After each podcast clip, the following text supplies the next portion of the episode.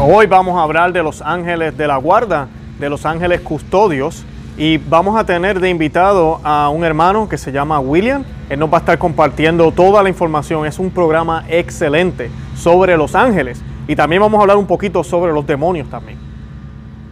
Buenas tardes para todos los oyentes. Conoce, ama y vive tu fe.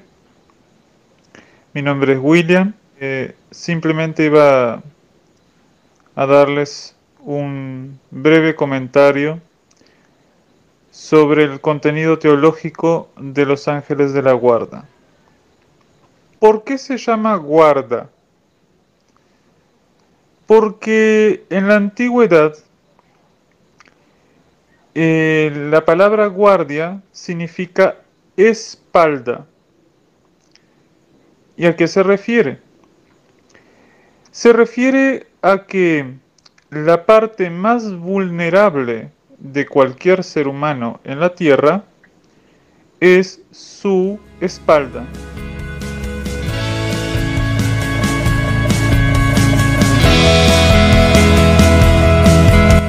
Bienvenidos a Conoce, Ama y Vive tu Fe. Este es el programa donde compartimos el Evangelio y profundizamos en las bellezas y riquezas de nuestra fe católica. Les habla su amigo y hermano Luis Román y quisiera recordarles que no podemos amar lo que no conocemos y que solo vivimos lo que amamos. En el día de hoy les voy a estar compartiendo un audio de un hermano que conocí hace ya un tiempo, eh, una persona muy preparada eh, que pues nos me está enviando unos audios y pues yo le pregunté que si podía compartir esta información con ustedes.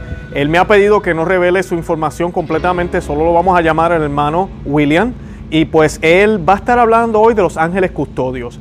Amigas y amigos que me escuchan, este audio usted lo tiene que escuchar sentado, tranquilo, este, así esté manejando, pero escúchelo muy bien y yo creo que usted se lo va a querer repetir. Es un programa excelente lo que les espera hoy. Muchísima información sobre Los Ángeles. Yo creo que complementado con el otro programa que hicimos anteriormente con el señor Julio Loredo, Creo que es toda la información que usted necesita para entender los misterios de los ángeles y qué es lo que enseña la iglesia. Hoy eh, nuestro hermano eh, William nos toca el tema de los ángeles custodios, pero también de dónde provienen los ángeles, por qué existen, qué son, eh, qué significan los nombres de ellos, qué son capaces de hacer, qué no pueden hacer cómo nos protegen, eh, al igual habla un poco de las, también de los entes malignos, eh, bueno, de todo eso nos va a estar hablando en el día de hoy, es un programa excelente, es la primera parte de dos posiblemente que vamos a hacer sobre este tema, porque es muchísima la información que tiene el hermano para compartirnos, yo las voy a estar compartiendo con unas imágenes y les pido que no se vayan, les va a encantar, hoy y día de los ángeles custodio, como siempre hacemos, antes de comenzar, yo quisiera que hiciéramos un Ave María y la vamos a hacer en nombre del Padre, y del Hijo y del Espíritu Santo. Amén. Dios te salve María, llena eres de gracia, el Señor es contigo, bendita tú eres entre todas las mujeres, y bendito es el fruto de tu vientre Jesús. Santa María, Madre de Dios, ruega por nosotros pecadores, ahora y en la hora de nuestra muerte. Amén. Ave María, gratia plena, Dominus tecum benedicta tu mulieribus, benedictus fructus ventris tui, Iesus. Santa Maria, Mater Dei, ora pro nobis peccatoribus, nunc erora mortis nostre. Amén. En el nombre del Padre, y del Hijo, y del Espíritu Santo. Amén. Eh, bueno, y pues eh, hoy, como les mencionaba, hoy se celebra el Día de los Ángeles Custodios. Si usted está viendo este programa, eh, o de los Ángeles de la Guarda, si usted está viendo este programa hoy, pues perfecto. Si no lo está viendo el día que se celebra esta hermosa fiesta, no se preocupe, es un programa que le va a servir muchísimo, de verdad, demasiada la información que tenemos hoy para ustedes. Y yo quería compartirles una, una cosa que dijo Santo Tomás de Aquino sobre los ángeles. Dice, al ordenar la jerarquía angelical, Santo Tomás de Aquino dijo, los serafines, querubines y tronos forman la augusta corte de la Santísima Trinidad. Las dominaciones presiden el gobierno del universo, las virtudes, la fijeza de las leyes naturales, las potestades refrenan el poder de los demonios, los principados tienen bajo su amparo los reinos y naciones, y los arcángeles defienden las comunidades menores, y los ángeles guardan a cada uno de los hombres. Y esto de los ángeles de la guardia existe desde, desde muchísimo tiempo, desde, los desde el judaísmo, de eso nos va a estar hablando también nuestro hermano hoy, Y pues en las Sagradas Escrituras hay muchísimas referencias a los ángeles y también eh, tenemos los padres de la iglesia que nos hablan muchísimo de esto. Así que esto no es invento de la iglesia católica y es algo que debemos entender y comprender para no tener malas interpretaciones o pensar cosas erradas sobre estos seres celestiales. Yo los invito a que visiten nuestro blog, conoce amavivetufe.com, que se suscriban aquí al canal en YouTube, que le den me gusta, que compartan el video en todos los medios sociales y que le dejen saber a otros que existimos. De verdad que los amo en el amor de Cristo y Santa María, ora pro nobis. Que disfruten el programa. bye bye. Estados Unidos de Norteamérica eh, fue consagrado a Santa María de los Ángeles Em, solo que con el paso de los años y con la modernización de la historia, entre el siglo XIX y siglo XX, se suprimió la primera parte y quedó Los Ángeles, que es la ciudad de Los Ángeles, donde se encuentra eh, la calle de la fama o el pabellón de la fama, donde están las estrellas en el piso de todos los famosos artistas, actores, cantantes que tuvieron repercusión en la historia. Y de cierta manera, como que se, digamos así, se perdió el sentido cristiano eh, o el sentido más eh, inocente, más sano de, de ese lugar. Eh, fue hecho por un franciscano eh, de la Orden de San Francisco de Asís Menor, eh, que implementó esa devoción a esa ciudad y la llamó Santa María de los Ángeles. Con el paso del tiempo la Santa María se suprimió y quedó Los Ángeles. Los Ángeles. Antes de empezar con los Ángeles de la Guarda, que son un grupo específico dentro del coro angélico y dentro de la categoría de los estados angélicos, hay que primero entender esto. ¿Qué es un ángel? Un ángel es una persona espiritual, pero persona en sí. ¿Y en qué se aplica el ser persona? Que tiene un yo propio, que tiene voluntad entendimiento y libertad. Los tres em, atributos primordiales para que una, un ser sea persona y no una cosa. Una madera es una cosa. Una mesa, una silla es una cosa, un objeto. Inmóvil que no ejerce fuerza propia, no tiene yo, por lo tanto necesita que un ser externo lo mueva porque él no tiene la capacidad de moverse, cuanto menos de pensar. Los animales tienen capacidad de moverse, pero no tienen capacidad de raciocinar, de, tener uso de razón lógica, sino simplemente ven las cosas y con la forma en que ven actúan, sea de manera eh, violenta, atacando, sea de manera cariñosa, acercándose. Existe tres tipos de, tres grados de persona. La persona divina, que es una que tiene la personalidad trinitaria, son tres yo, la persona angélica y la persona humana. Y hay, una, y hay un cuarto nivel de persona que se llama persona eucarística, que está dentro de la personalidad divina. Dios tiene dos maneras de mostrarse como persona. En el cielo y en la tierra de manera invisible eh, y en el cielo de manera visible a todos los santos, en el mundo espiritual, eh, como persona en estado de esencia y, con, y como persona en el sentido de la manifestación de las tres personas a la vez mostrándose en la intimidad. Los que están dentro de Dios pueden captar no en su totalidad infinita, pero sí cada vez más mientras van viviendo instante tras instante, digo instante porque en el cielo no hay segundos ni horas, sino simplemente que cuanto más aprendo de Dios pasó un instante. Cuando yo estoy quieto, con la mente quieta, mirando a Dios o adorándolo o alabando, y no pienso nada, no pasó el tiempo, el tiempo quedó estancado en cero.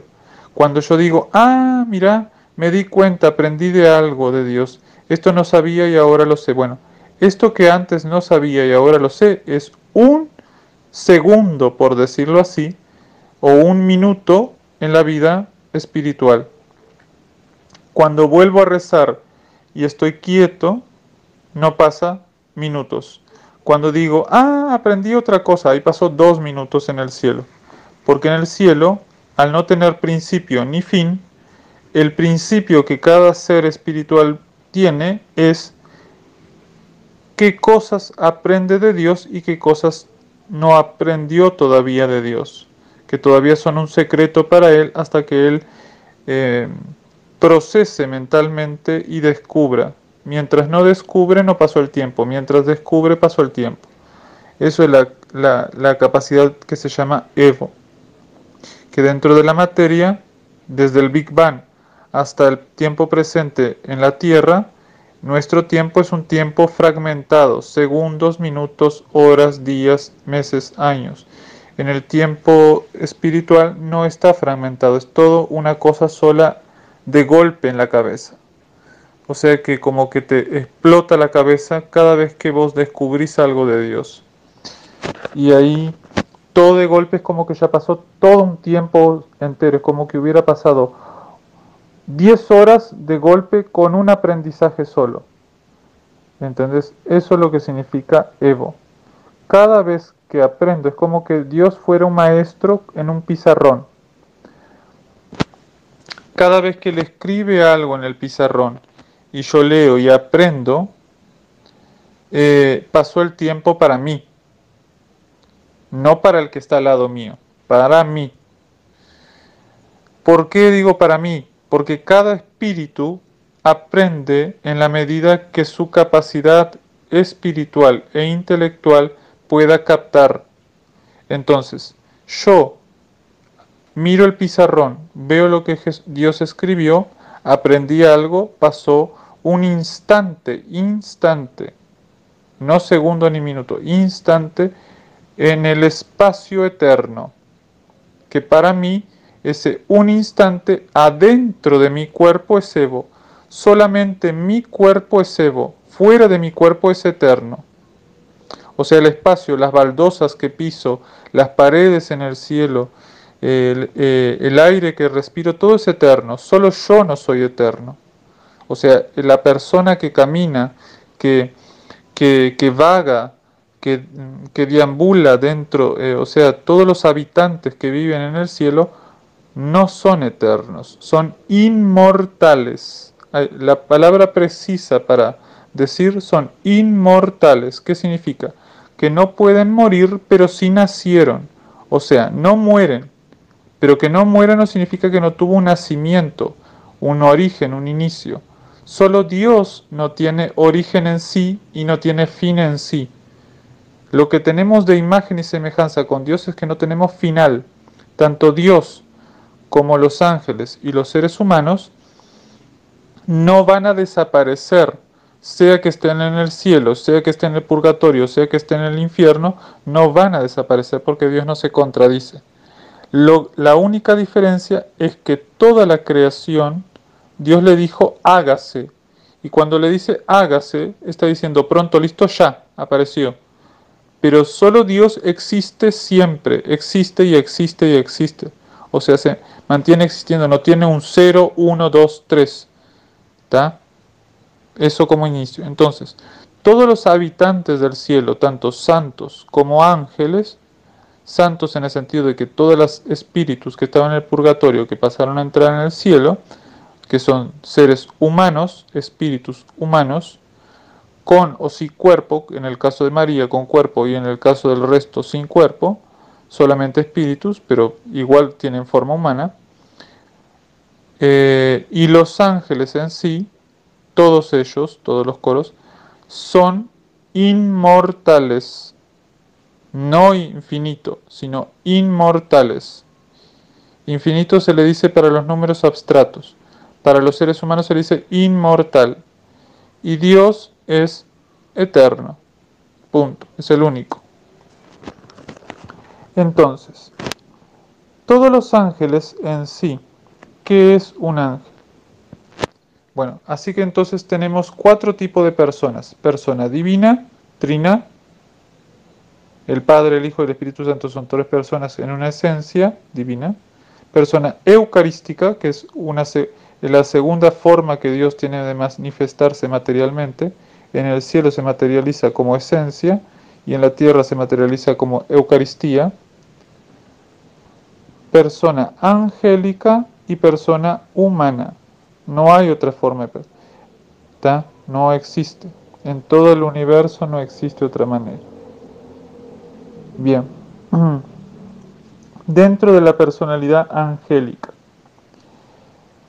Em, todos los ángeles, yo por ejemplo, aprendí algo. De eso que yo aprendí, si yo lo transmito a otra persona en el cielo, para esa otra persona le pasó un instante, pero para mí no, porque como yo ya aprendí esto, para mí ya quedó sabido. Entonces, cuando yo transmito la información no pasa el tiempo, porque yo ya sé, le pasa el tiempo al otro que, me, que aprende de mí lo que yo le repito, es como que yo le paso la copia. Dios me enseña, yo aprendo y a la vez yo transmito esa información a otro, el otro aprende para el otro, le pasó un instante, pero cuando él aprendió ya no pasó más el tiempo. Ahora él transmite a un tercero y a un cuarto, a ellos le pasa el tiempo, pero a los demás no. Así es el tiempo del Evo. Las jerarquías superiores que están... Imagínate como el cielo como si fuera un espacio de 10 kilómetros, vamos a decir así. Donde Dios está en un extremo de los 10 kilómetros. Bueno, eh, y está Dios sentado ahí. Todas las personas que están a 3 centímetros alrededor de Dios, las primeras sillas que están viendo y tocando el brazo de Dios y hablando personalmente con Dios, esas personas se llaman serafines.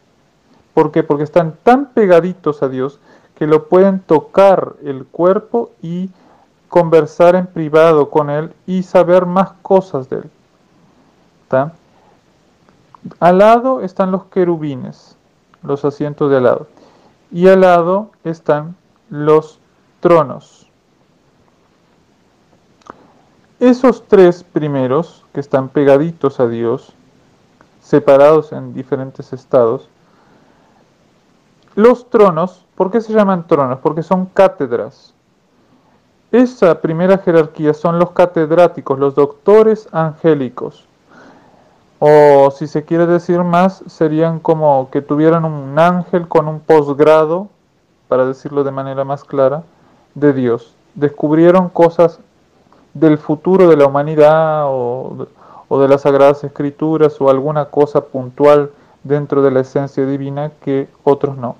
Entonces le transmiten a la jerarquía del medio, al lado de los tronos están las dominaciones. ¿Qué son las dominaciones? Son los soldados, los primeros soldados que tiene Dios. Esos soldados serían como los grados más altos dentro de la milicia, los tenientes. Después están los coroneles, más abajo, los capitanes, los soldados. Entonces, le transmiten a ellos, para ellos, los tronos todavía no pasó el tiempo porque ellos ya aprendieron. Cuando transmiten para el otro, los soldados, o sea, las dominaciones, le pasa el tiempo, pero cada soldado en diferente grado.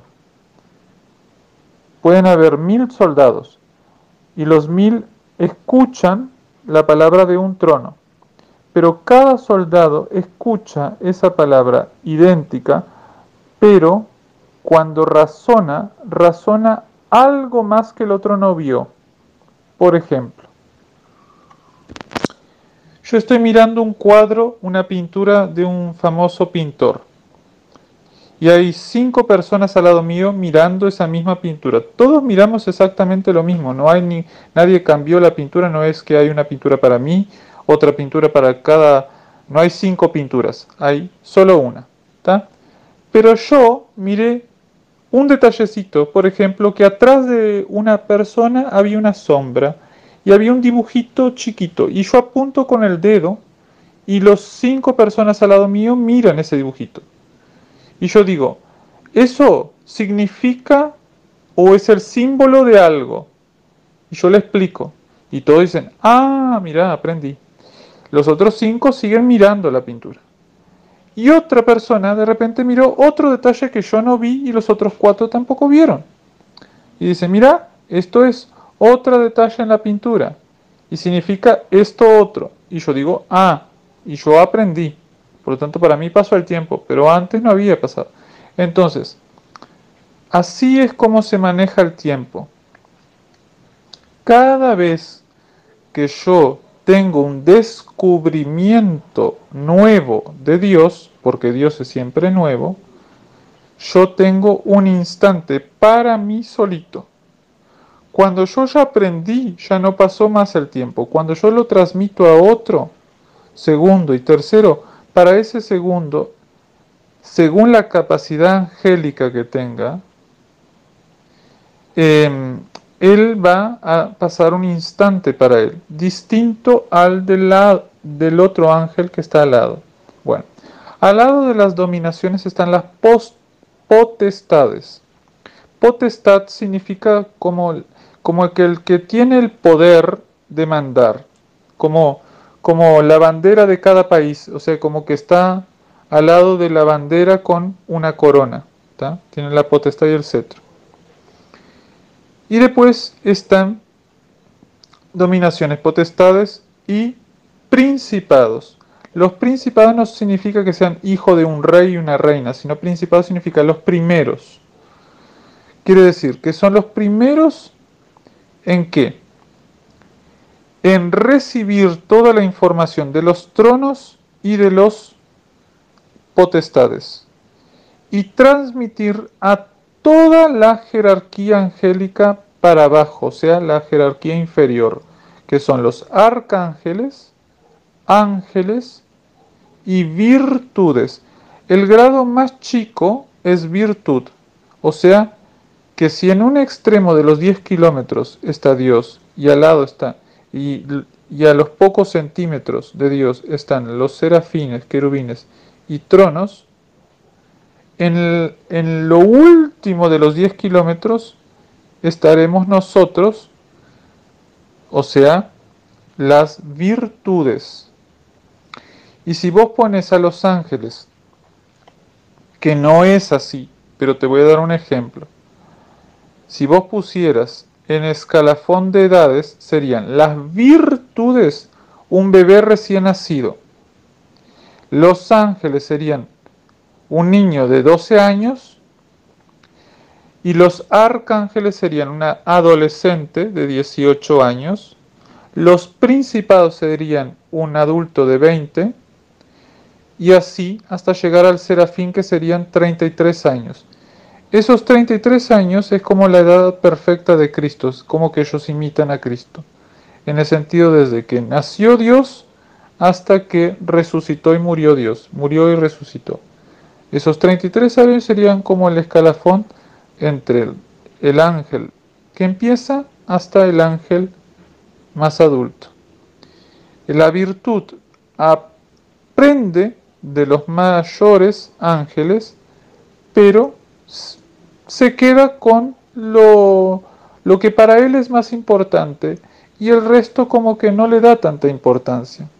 Es como que es contemplativo, pero en, en detalles pequeños, por ejemplo, una flor, una mariposa, una cosita así, mientras que otros pasan divagando, por ejemplo, las galaxias, las constelaciones, cosas más grandes. Y hay otros angelitos que, que les gusta aprender de Dios detalles pequeños, peculiares, no tan de teología tan elevada. Todos los ángeles tienen el mismo tamaño. No es que hay ángeles adultos y hay ángeles bebé. Es como que vos pusieras 100 personas adultas de, de un tamaño adulto como si fuera de 25 años, 100 personas de un metro setenta, 100 personas de un metro setenta. Solamente que entre la primera hasta el número 100, cada uno tiene mentalmente una edad distinta. Todos los ángeles, no es que hay ángeles chiquitos como de 3 centímetros y hay ángeles de 1 metro 40 y hay ángeles de 2 metros. No, no es que cambia por no tener cuerpo em, eh, la substancia. Ellos son substancia pura. Entonces, ¿qué significa ser substancia pura? Sería como decirlo así, de una manera más gráfica. Serían como una, persona en estado líquido, tipo gelatinoso, porque es un fluido, la sustancia es un fluido, solamente que eh, vaga en el aire como un gas, pero sin contornos, sin vértices y sin puntos, o sea, sin líneas. Si vos, por ejemplo, em, haces en una hoja un cuadrado, un círculo, ya estás haciendo una figura geométrica. Los ángeles no tienen figura geométrica, todos tienen el mismo tamaño, diferente color, porque difieren de color en el sentido de que cada uno tiene diferente aprendizaje, difieren de sustancia, cada uno tiene una sustancia propia, y difieren en el entendimiento, pero todos son igualmente ángeles. La única diferencia que cuando dicen teología, cada uno agota su especie, es en la cantidad de secretos que sabe de Dios y en la cantidad de oración. Hay algunos que son más orantes, otros más dialogantes. Dialogantes entre sí y dialogantes con el ser humano. Eh, pero sí todos oran, porque en el cielo nadie puede dejar de orar. El que deja de orar en el cielo ya peca por pereza, y al pecar por pereza ya pierde el estado angélico y pasa a quedar caer del cielo. o sea, los demonios no rezan, pero los ángeles sí, continuamente, continuamente. Bueno, entonces, volvemos a esto. ¿Qué es el ángel de la guarda? Es una virtud.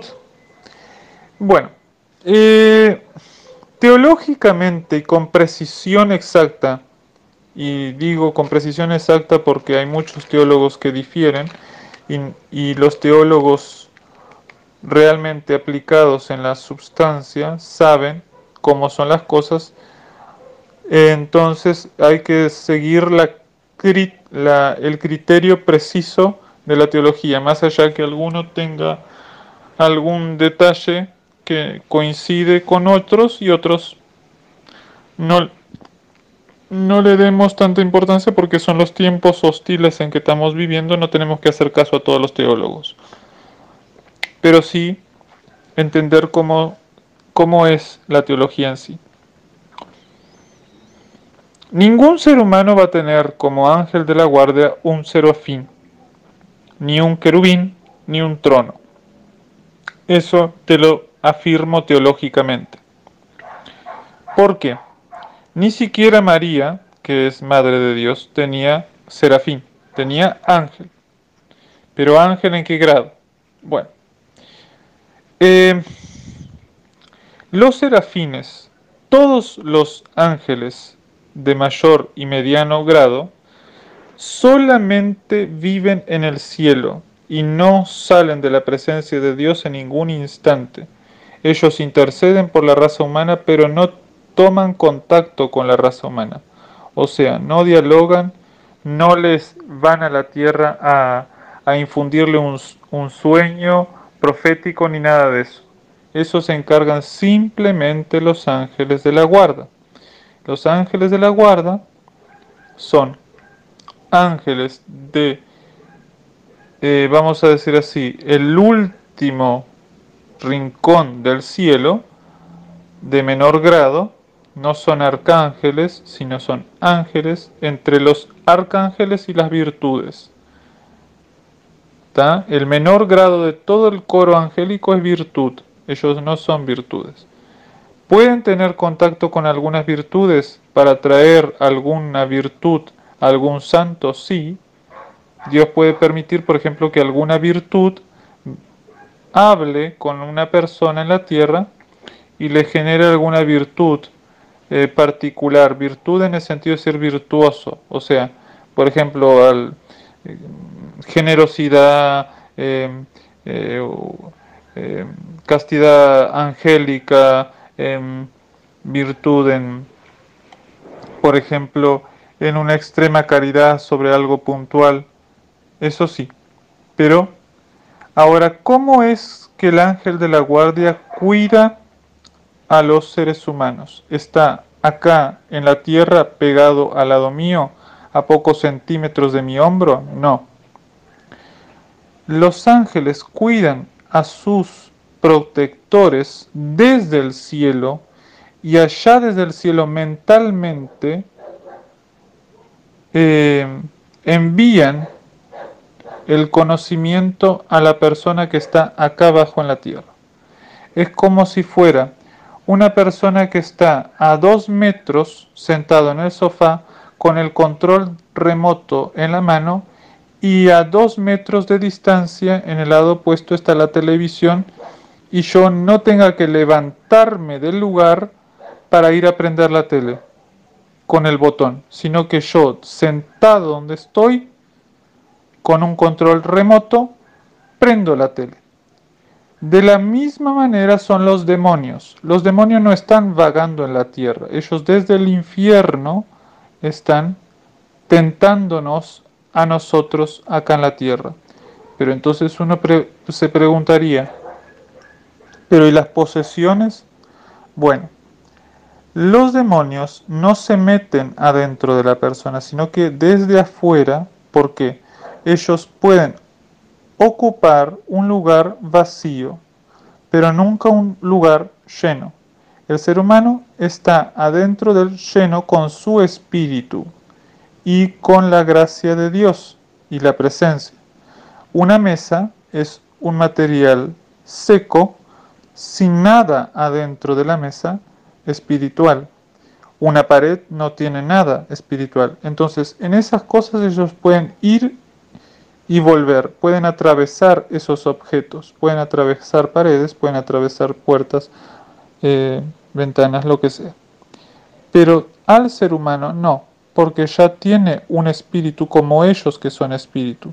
Entonces lo que pueden hacer es torturarlo desde afuera, agarrarle los brazos, tocarle la garganta y esas cosas. Exteriormente, pero nunca meterse adentro. Entonces, ¿por qué la persona imita una voz fea?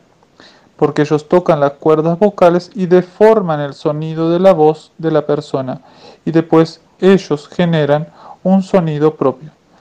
Como ellos son seres más, eh, la sustancia angélica eh, es inferior al átomo, pueden tocar en un grado tan chiquito que uno ni percibe, porque son ángeles, ellos mm, eh, son seres como el agua, que el agua es una, pero se tiene tres estados, sólido, hielo, gaseoso, vapor, gas, etéreo, y líquido. Bueno, ellos pueden cambiar de estado continuamente. Son una, una sola persona, pero pueden cambiar de estado. Pueden quedar grandes o chicos como ellos quieran. Solamente ellos piensan y dicen, bueno, yo quiero ahora ser grande, yo quiero ser ahora ser chico, yo quiero formar una sombra en la pared y que la persona se asuste o no. Eso ellos pueden materializar, agarrar el polvo y generar algo sólido que genere una sombra y que genere una cierta sensación de temor en la persona. Pero por pocos segundos. ¿Por qué? Porque el tiempo material influye sobre el tiempo espiritual. Entonces, ellos no pueden estar eh, una hora de corrido, ni pueden estar 24 horas de corrido este, torturando a una persona. Ellos llegan un momento que paran y se cansan. Pero ¿cómo se cansan? Si son ángeles, son inmortales, no se cansan. No, lo que se cansa es de tener algo sólido sobre su cuerpo. O sea, ellos nunca tuvieron cuerpo. Entonces, si ellos con su mente angélica agarra el polvo y transforma en una piel como si fuera el formato de una mano o de una pierna, esa cáscara se transforma en sólido alrededor de la piel angélica por corto lapso de tiempo, se mantiene flotando y duro. Después eso se descompone y vuelve a quedar ceniza y cae en el piso. En el caso de los ángeles no le está permitido eh, materializarse, salvo que tengan una misión concreta. Por ejemplo, el ángel Gabriel se tuvo que materializar para que la Virgen María lo viera, que adelante de la cara de ella había un ángel, había una persona, pero que irradiaba una luz particular, entonces ya se dio cuenta que esa persona no era una persona humana, que había algo distinto. Y, y, tenía una misión concreta que era decirle a María para que ella pudiera con sus oídos escuchar y decir sí, porque ¿qué adelanta que el ángel Gabriel venga a ver a la Virgen María? Invisible, María no va a ver nada, va a escuchar una voz, pero esa voz que escucha invisible flotando alrededor de ella, no puede ella solamente con su discernimiento humana discernir si es un ángel o es un demonio y decir sí, acepto quedar embarazada. Tiene que ver para darse cuenta que realmente es un ángel de Dios. lo mismo pasa con José. En José se materializó no exteriormente, sino interiormente en su mente. Durmiendo le vino un sueño y ese sueño le formó una imagen de algo mental que él pudo entender a qué se refería, que era María, que estaba embarazada, y pudo entender, por ejemplo, que el ángel le decía que ver una forma humana o algo que él pudo entender que esa voz venía de una persona y que lo que le estaba diciendo es que lo que le pasó a su esposa no era fruto humano. Entonces no, no tenía por qué divorciarse de ella ni nada por el estilo. Bueno, continuando. Los ángeles de la guarda. Ni bien es concebido el espermatozoide con el óvulo, en ese instante preciso Dios pone un espíritu y ya queda fecundado, ya se hace persona humana. En ese segundo instante, nanosegundo 0,0000001% de instante de tiempo eh, entre los átomos, ya en ese instante Dios designó mentalmente decirle a todos los habitantes de la tierra quién va a ser el ángel de esa persona. Entonces ya tiene un ángel que desde ese primer instante concebido ya tiene un ángel de la guarda. Cada persona tiene un ángel de la guarda propio. Este, todos tenemos. Y nos va a acompañar desde el momento que estamos fecundados hasta el momento que Dios nos cierre los ojos, hasta morir. Pero desde el cielo, Él no baja a la tierra y habla contigo. Dios puede permitir que baje la tierra en algún caso específico. Por ejemplo, sucede un accidente y para que esa persona dice, bueno, todavía no es el tiempo de morir, de repente Dios puede hacer que le pida a ese ángel que a la velocidad de la luz baje y, empuje a la persona y pueda salvarse. Puede suceder, sí, puede suceder, pero no es lo común. ¿está? Bueno, eh, los demonios lo mismo, pueden suceder que salgan del infierno y estén en la tierra, sí, es cierto, no es que siempre van a estar tentándonos desde el infierno, como un control remoto mirando eh, la tele o mirando un garaje, yo abro y cierro la puerta del garaje. Pueden venir a la tierra, pero ellos vienen, hacen lo que van a hacer y vuelven al infierno. No es que quedan vagando, vagan un rato, pero después vuelven. Es así, su vida es así, es entrar y salir del infierno, constantemente. Bien. Em, cuando una persona satánica invoca Ahí sí ellos salen del infierno porque lo estoy llamando. Entonces salen. Pero después vuelven.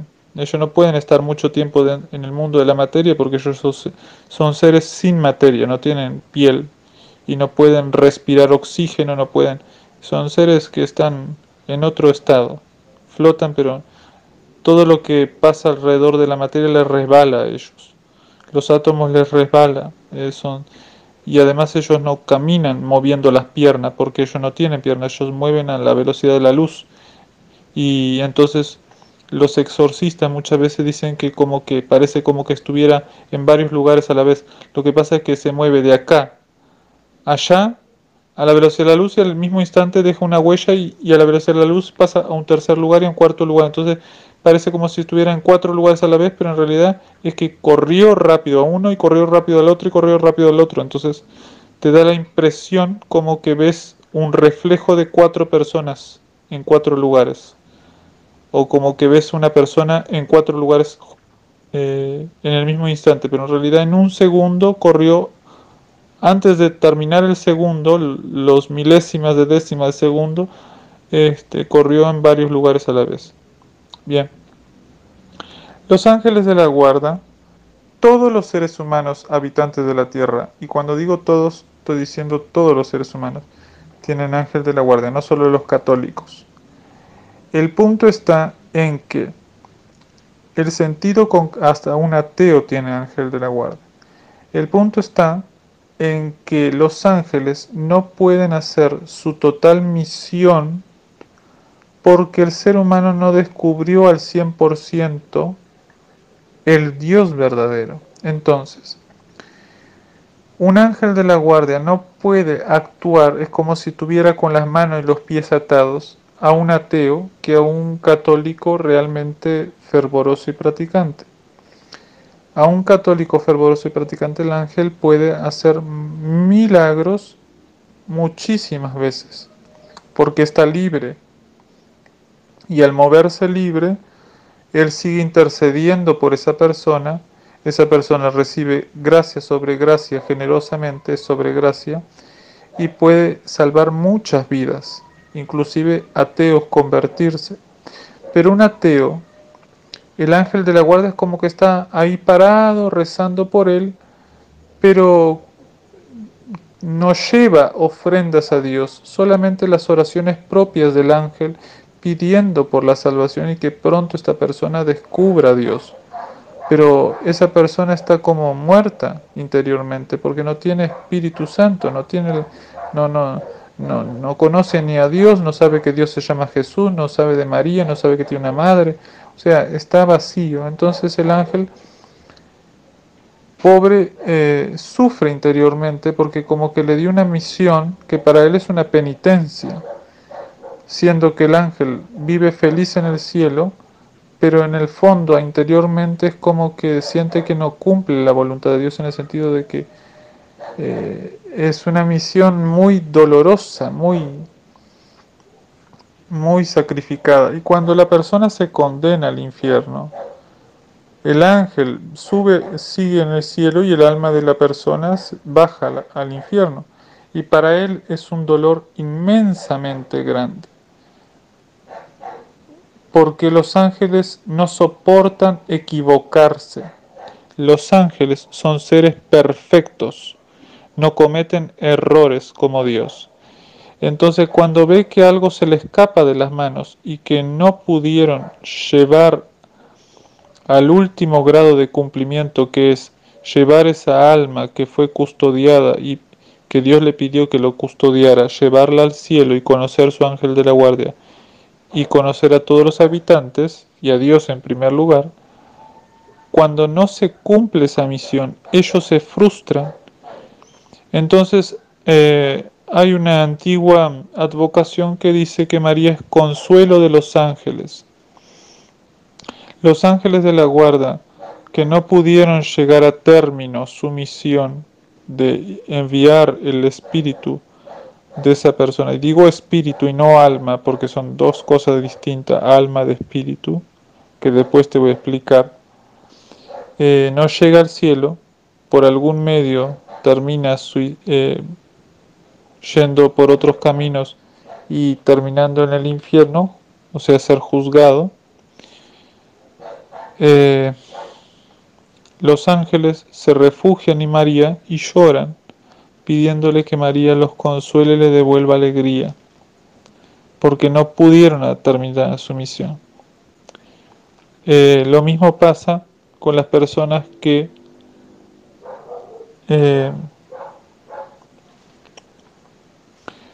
o sea, todo bautizado, toda persona que está bautizada, su ángel adquiere un grado mayor de eh, esplendor y amor por esa persona porque está sin pecado. Cuando nosotros pecamos, nos hacemos feos y entonces el ángel de la guardia es como que no se enamora de mí, como que pierde el gusto de estar al lado mío. Y cuando yo me arrepiento y me confieso y me quedo más limpio, es como cuando yo invito a una persona a mi casa y estoy de buena presencia. Entonces ese ángel siente más sagrado. Pero siente más sagrado no por mí, sino porque yo consigo hacer más la voluntad de Dios. Porque en el fondo lo que Él quiere es que yo ame a Dios. Cuanto más a Dios es amado, más el ángel es glorificado. Él no se glorifica a sí mismo, sino que Él se glorifica tanto y cuanto yo glorifique a Dios. Cuanto más Dios sonríe, el ángel se siente satisfecho como diciendo lo logré. Como que diciendo conseguí lo que quería, el objetivo, que Dios quedará contento. Entonces ahí Él se queda, comparte la alegría de Dios con ese ángel y a su vez con la persona que le envía gracias. Eh, cuando esa persona deja de, ir a la iglesia o pierde la fe o se disminuye la fe, el ángel lo único que puede es interceder. Lo mismo pasa cuando uno está en la iglesia. Si uno en vez de estar adorando la Eucaristía, está distraído, mirando el celular, mirando para un lado, mirando para el otro, los ángeles que van a encontrarse con la persona eucarística de Dios no llevan nada en las manos. ¿Por qué? Llevan su propia oración por, por la persona que están cuidando, pero no llevan nada de, de mí, de la persona que están cuidando, porque no, no, le, no le dona nada, no, no pide, no sé, por su abuelita en el purgatorio, no pide por una persona, no pide, no intercede por otra persona enferma, no, o sea, no, se distrae y al distraerse los ángeles no llevan nada en sus manos. Cuando uno está cada vez más atento y más compenetrado y más concentrado con Dios, ellos pueden llevar muchísimo riquezas y riquezas de intercesión, de oraciones. Las oraciones son como las monedas eh, que enriquecen eh, a Dios, son como el perfume en frascos que llevan a Dios. Todos los días están llevando cada vez más oraciones y eso te hace bien a vos y al ángel y en primer lugar a Dios que cumple su misión que es en la economía de los santos, de las almas, que todos eh, venga a nosotros tu reino, que todos lleguen a tener el reino de Dios en la tierra. Bueno, que esa es la última misión que tiene Dios, que es traer el reino de Dios en la tierra. Que Cristo Jesús reine sobre nosotros. Amén. Eh, ¿Qué más se puede decir de los ángeles de la guarda? Bueno, como te decía, la palabra guardia no significa en el sentido de soldado o como se entiende de guardia en el sentido de una persona con capa y espada o, un guarda de seguridad o en todo caso un, eh,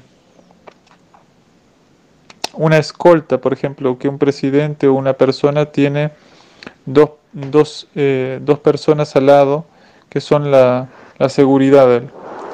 No es así.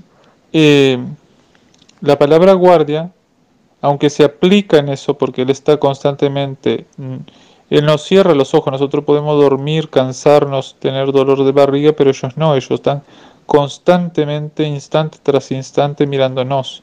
Ellos no dejan de mirarnos. Eh, porque no se cansan, están en el cielo y son inmortales. Eh, nosotros vamos a ser inmortales cuando lleguemos al cielo. Nuestro espíritu es inmortal, pero está sobre una carne mortal, o sea que en definitiva nos cansamos. Pero el espíritu nuestro no, pero cuando sale del cielo sí. eh, será inmortal definitivamente hasta que resucitemos con un cuerpo más glorioso. Pero eso es un tema aparte. La cuestión es que los ángeles, ellos no paran de mirarnos desde el momento que Dios envía diciendo, bueno, vos vas a ser ángel de esta persona. Desde ese momento hasta que muere, esa persona fijamente como un perro con la mirada fija está sobre ese ser. Camine donde, donde esté, haga lo que esté, eh, sea niño, sea adolescente, sea adulto, Él va constantemente a estar intercediendo por ti. Tú no conocerás su nombre, pero Él conoce tu nombre y Él te va a llamar por tu nombre. No es correcto poner nombre a los ángeles de la guarda, salvo que vos piadosamente por como persona, como niño quieras, eh, porque te ayude en la fe en el sentido de, bueno, está, vos le digas, en vez de decirle ángel de la guardia, reza por mí, como que cariñosamente le das un, un apodo, decís, eh, hermano mío, ruega por mí, o chiquito mío, o mi amigo. Bueno, esas cosas sí, pero ponerle nombre, decirle, por ejemplo, te llamas Juan, te llamas esto, te llamas aquello, no es bueno, porque eh, corre el riesgo de que vos em, caigas en idolatría sobre el ángel y no ames a Dios. Y ningún ángel soporta que le pongan nombre porque eh, ellos son seres que guardan el secreto de Dios. Entonces, teológicamente, eh, se transforma en sincretismo esotérico poner nombres a los ángeles.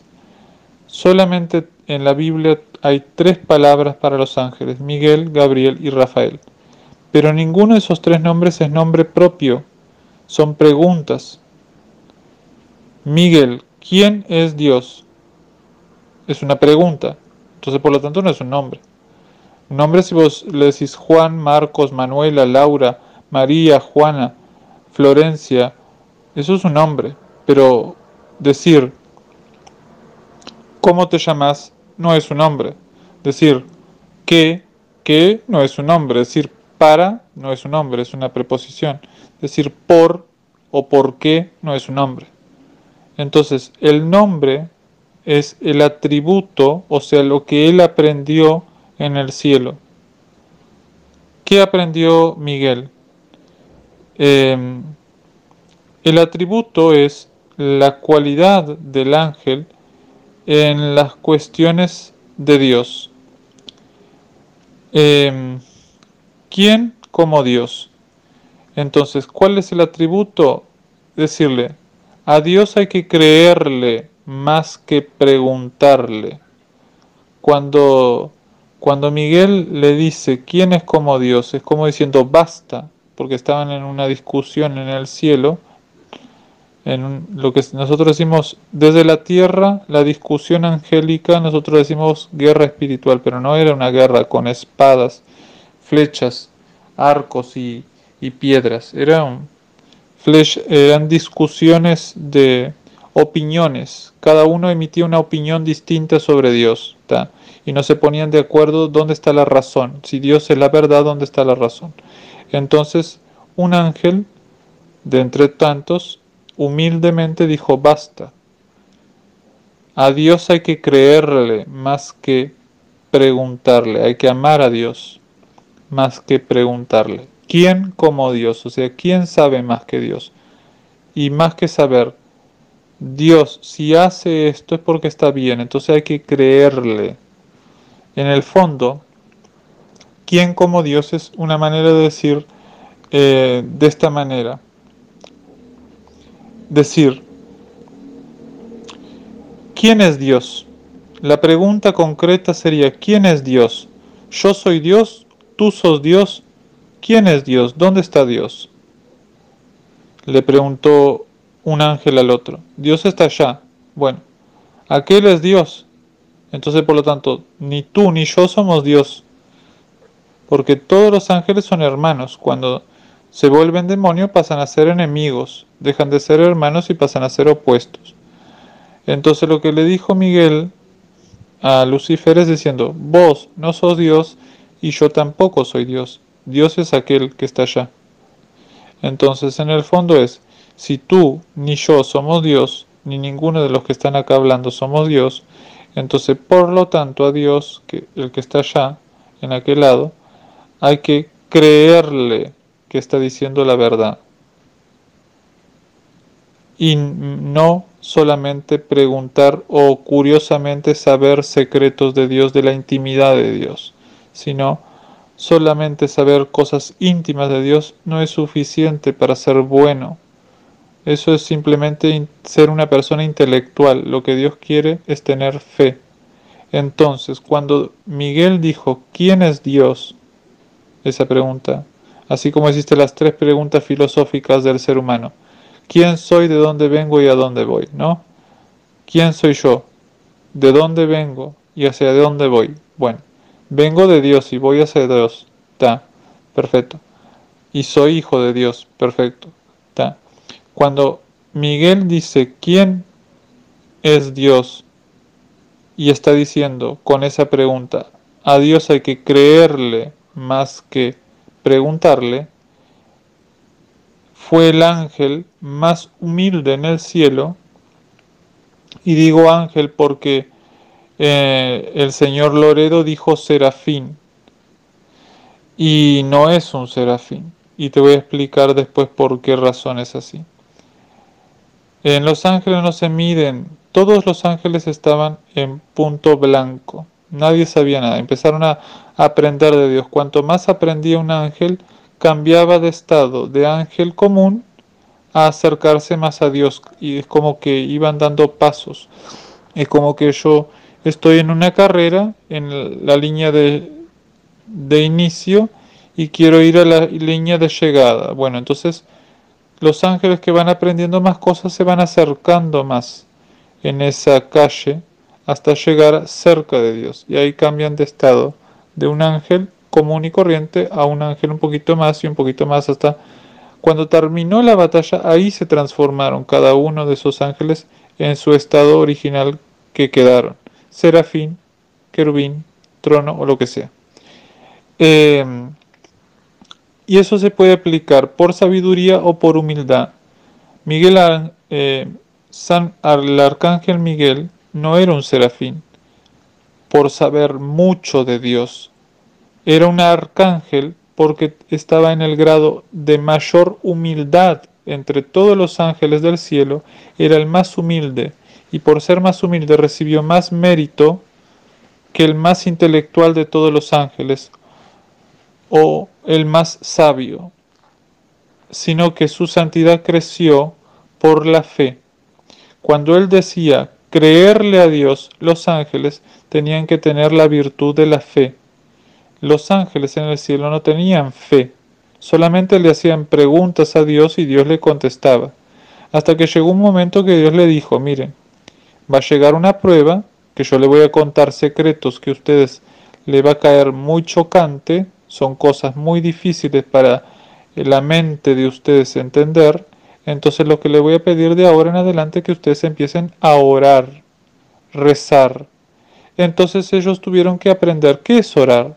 No es solamente conversar conmigo, sino simplemente interceder unos por los otros. Entonces, un ángel intercedía por el otro ángel que no, entendía esto y por el otro ángel que había entendido un poco más. Y entre ellos que eran prójimos unos de los otros, empezaron a orar. Entonces, uno de esos tantos, el más humilde de todos, Miguel, él ganó la virtud de la santidad máxima, no como serafín, sino como arcángel, pero en humildad con mayor fe más que sabiduría. Y la fe de Miguel es superior hasta que es tan superior más que cualquier serafín que tiene un grado alto pero intelectual más que de oración. Los, serafines aman mucho a Dios y están cuanto más cerca de Dios, más intensa es la alabanza, la oración y el aprendizaje de ellos. Pero hay ángeles que se destacan unos a los otros no por el amor intenso o por la sabiduría que van descubriendo de Dios, de que es eterno, de que es esencia, de que son tres personas, de lo cómo es el Padre, cómo es el Hijo, cómo es el Espíritu Santo, sino que en el grado de oración. Y ellos allá no compiten, no es que van a decir, ah, mira, yo soy medalla de oro, vos sos medalla de plata, no. Allá no hay envidia, en esas cosas no existe. No existe esas cosas. Esas son imperfecciones que tenemos los seres humanos, ellos no tienen esas imperfecciones. Ellos todos son felices porque vos sepas más que Él y, y glorifica a Dios diciendo, mira, bueno, ahora vos que sabes más que, más que yo, enséñame. Y le enseña y está, y humildemente acepta que le enseñe. Entonces la virtud que tiene el arcángel Miguel es la fe. El arcángel Rafael, ¿cuál es la virtud que tiene? La esperanza. ¿Por qué? Porque cuenta la, eh, la escritura de Tobías que el arcángel Rafael, cuando se encontró con Tobías, Tobit, el papá de Tobías, este le dio esperanza de decirle, mira, vos vas a dejar de ser ciego, tu hijo te va a curar y vos vas a poder ver a tu hijo y no solamente que lo vas a ver, sino que lo vas a ver casado y vas a ver que la esposa de él va a ser una esposa digna que viene de la voluntad de Dios. De la misma manera le dio esperanza a la mujer que iba a ser esposa de Tobías, que iba a ser curada por el demonio Asmodeo y que no iba a ser más viuda. Entonces la virtud de Rafael, médico de Dios, ¿en qué significa ser médico? En el sacramento de la unción de los enfermos, lo que hace el sacerdote cuando una persona está o muy enferma o a punto de morir o está en grado anciano y que no puede recibir la comunión los domingos, entonces el sacerdote le lleva la unción de los enfermos porque tiene mal de Alzheimer o lo que sea y no puede recibir la comunión porque mm, lógicamente no razona lo que está recibiendo, pero sí o por el viático. Entonces la unción de los enfermos del arcángel Rafael que era un pescado que le sacó la hiel, el hígado y el corazón, eh, son signos, no símbolos, sino signos, porque signo es natural y símbolo es artificial, es un papel, y ellos agarraron un pescado, es de la naturaleza, son signos de los sacramentos de la confesión, eh, la Eucaristía y la unción de los enfermos, entre el hígado, la hiel, eh, que es amargo, el corazón, la Eucaristía y el hígado, que es la unción de los enfermos que le curó y le salió como escaras del ojo por la caca de paloma que le cayó en el ojo, le quemó y pudo volver a ver, dejar de ser ciego. Vio a su hijo y a la esposa de su hijo. Y curó a la poseída mujer que era viuda por el demonio Asmodeo. Entonces la virtud del arcángel Rafael es la esperanza. Y en el arcángel Gabriel la virtud es el amor. ¿Por qué? Porque él tuvo la, la principal y mayor misión de todos los arcángeles y ángeles de todos los nueve coros, que es anunciarle a María que el amor máximo iba a ser fecundado en su vientre le dio ese mensaje. Decirle, Dios pide permiso a ti si vos querés aceptar esta misión de que Dios es, venga a la tierra, cuide y salve al pueblo de Israel y para eso necesita de que vos te desposes con él. Vos aceptás eso y ella dijo que sí y en ese momento se casó con Dios, pero se casó y como que tuvo las nupcias en el mismo instante. Se casó, dijo sí al sacerdote Dios y al mismo tiempo quedó embarazada. Entonces todo en una cosa sola, dialogando. Entonces la virtud que tiene Gabriel es el amor. ¿Por qué? Porque Gabriel en el cielo, eh, como todos los ángeles, ya sabían de las profecías que iban a pasar en la tierra y era el que más amaba a María mucho antes de que María existiera. Los ángeles amaban y ya sabían que un día iba, una mujer iba a nacer y se iba a llamar María y iba a quedar embarazada. Pero estaban ansiosos por llegar a ese momento. Y entre tantos Dios eligió a ese para que difundiera ese mensaje. Bien, entonces la virtud de Miguel es la fe, la virtud de Rafael es la esperanza y la virtud de Gabriel es el amor. Y la palabra Gabriel significa mensaje, cartero. Entonces, un ángel ya es un mensaje y un ángel de un ángel sería decir el cartero de los carteros. Así como eh, Lázaro, al cual Dios lo hizo bajar del sicomoro, era el cabeza de los eh, recaudadores de impuestos. Entonces era el archi recaudador de impuestos. Así como existe el arzobispo, cabeza de los obispos, era el arcángel, cabeza de los ángeles, en que, en, porque era mensajero del mensajero. La palabra ángel significa mensajero y la palabra Gabriel significa mensajero, entonces era el mensajero de los mensajeros, que porque tenía la misión de las misiones que es hablar de la encarnación de Dios a una mujer, María. Ahora vamos a hablar de los ángeles según la cultura semita.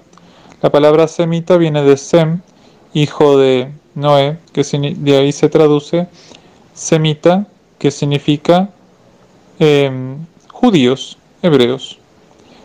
Judíos significa, la traducción literal de judíos significa hijos de Judá. En realidad todo el país de Israel solamente eran judíos, es como si vos dijeras, estás en Estados Unidos y Estados Unidos tiene 50 estados. Como que vos dijeras, solo los que viven en la capital de Washington son estadounidenses y los otros 49 estados no son estadounidenses. Son estadounidenses de menor categoría, de, segunda, porque no viven en la capital.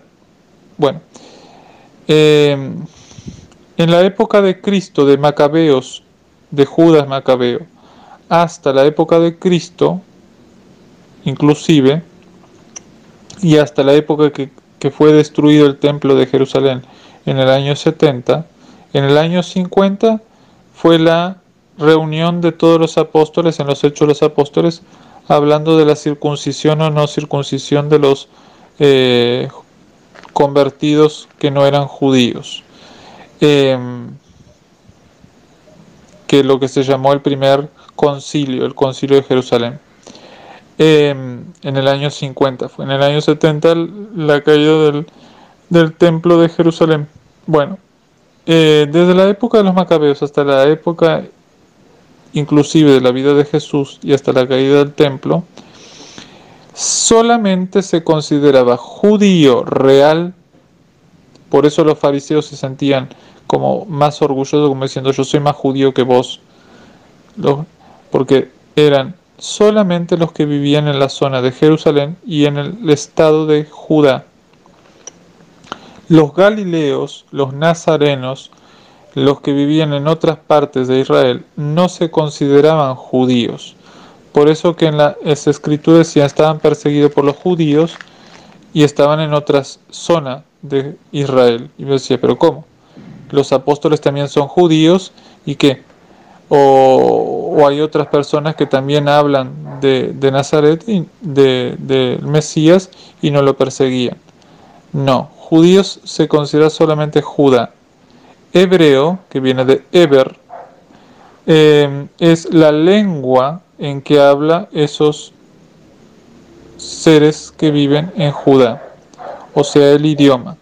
Así como existen las personas el país Estados Unidos, la lengua de Estados Unidos el inglés. Entonces vos decís, país Israel, judío, los que viven en Judá, la capital, lengua hebrea, idioma hebreo, escritura hebraica. En la cultura semita, que es la manera de decir hebreo, porque semita es lo mismo que decir hebreo judío, la lengua y la escritura, la nacionalidad, así como ustedes dicen, ustedes son americanos. Bueno, Decir semita es lo mismo que decir americanos, hijos de Estados Unidos de Norteamérica. Bueno, lo mismo, para poner como comparación. Entonces, eh, ¿cómo tenían la concepción de los ángeles? Hay muchas etapas. Para empezar, desde Adán y Eva hasta Noé, la concepción de los ángeles es esto. Cuando la primera humanidad estaban inmaculados y todavía estaban con la gracia de no haber pecado, podían ver a su ángel de la guarda. O sea, podían ver el mundo invisible. Cuando perdieron ese estado, el mundo invisible se le fue quedando cada vez más tenue y le fue siendo más difícil para la generación siguiente ver realidades invisibles. Podían oír la voz de Dios, pero no podían ver a Dios. Pero ver a Dios no la esencia, porque si no ya quedarían petrificados para siempre, sino simplemente ver de algún modo la presencia de Dios. Así como Moisés vio la espalda de Dios, como en la misa tridentina, y no vio la cara de Dios, porque si no quedaría muerto. Vio la espalda, y las piernas, los brazos, pero la espalda. Es lo mismo que pasó cuando veían a Jesús en la cruz, cargando la cruz, le veían de la espalda, pero no la cara del todo desfigurada. Bueno, cuando salieron de Noé, Abraham, hasta la época del primer exilio en Babilonia, la gente mm, no sabía bien cómo eran los ángeles. Em, hubo muchas formas de ver a los ángeles. Tanto es así que Ezequiel veía a los ángeles con caras de animales, de león, de buey, de águila, pero el águila no es el águila como nosotros entendemos un cóndor, sino que era un buitre, otro con cara humana. Hay una antigua tradición que dice que los dos querubines que estaban arriba de, en la tapa de, del arca de la alianza eran la mitad humanos y la mitad toros. O sea que era un cuerpo de toro con un pedazo humano y dos brazos y cuatro alas. ¿Por qué? Porque en hebreo kerub, kerub significa toro y seraf de serafín significa serpiente. Por esa razón es que dibujan al demonio como un serafín eh, lo dibujan como una serpiente con alas, que de ahí viene la palabra dragón, draco-on, serpiente con alas. Que los mexicanos, la gente de los mayas, hablan de Tenochtitlán, que significa serpiente emplumada. Eh, seraf significa serpiente, serafín significa serpiente de fuego. Kerub significa toro, este, o también sabiduría.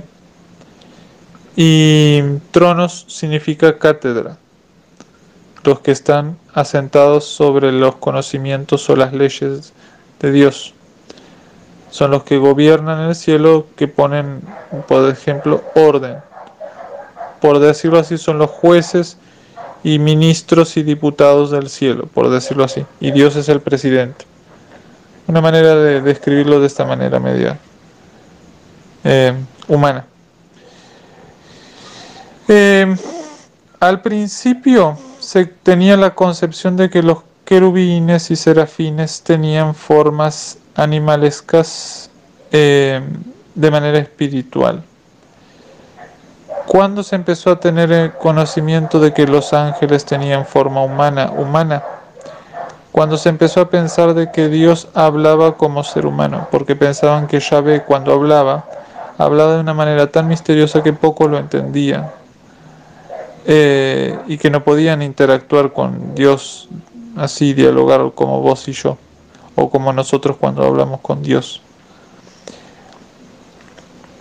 En las escrituras empezaron a ver a los ángeles como hombres con alba blanca. Por ejemplo, María Magdalena cuando va al Santo Sepulcro y ve a dos muchachos varones vestidos de blanco. O en los Hechos de los Apóstoles cuando ven Jesús ascender al cielo y bajan dos muchachos varones vestidos de blanco. Este, o por ejemplo cuando em, Pedro está en la cárcel y ve un muchacho vestido de blanco y lo toca la costilla pareciendo que se levante y que lo saca de la cárcel. Bueno, pero siempre ven formas masculinas, no femeninas. Ningún judío ve un ángel con una mujer vestido de blanco. ¿Por qué? Porque ellos tienen el entendimiento para entender que Dios es uno, monoteísta, lo que yo te dije una vez hace mucho tiempo atrás, y que para representar a Dios monoteísta tendría que ser masculino porque el sacerdocio era masculino, por, para diferenciarse de la cultura pagana. La cultura pagana los sacerdotes y los dioses eran mujeres, las diosas se casaban con los dioses y tenían hijos que eran dioses o los semidioses que eran mujeres que se diosas que se fecundaban con mortales. Entonces, para diferenciarse de eso, como religión monoteísta, Yahvé mostraba a los ángeles solamente con apariencia varonil, no de mujer, para entender que primero nació Adán y después nació la mujer, no Eva. Eva es cambiar el nombre por el estado de pecado. Mujer.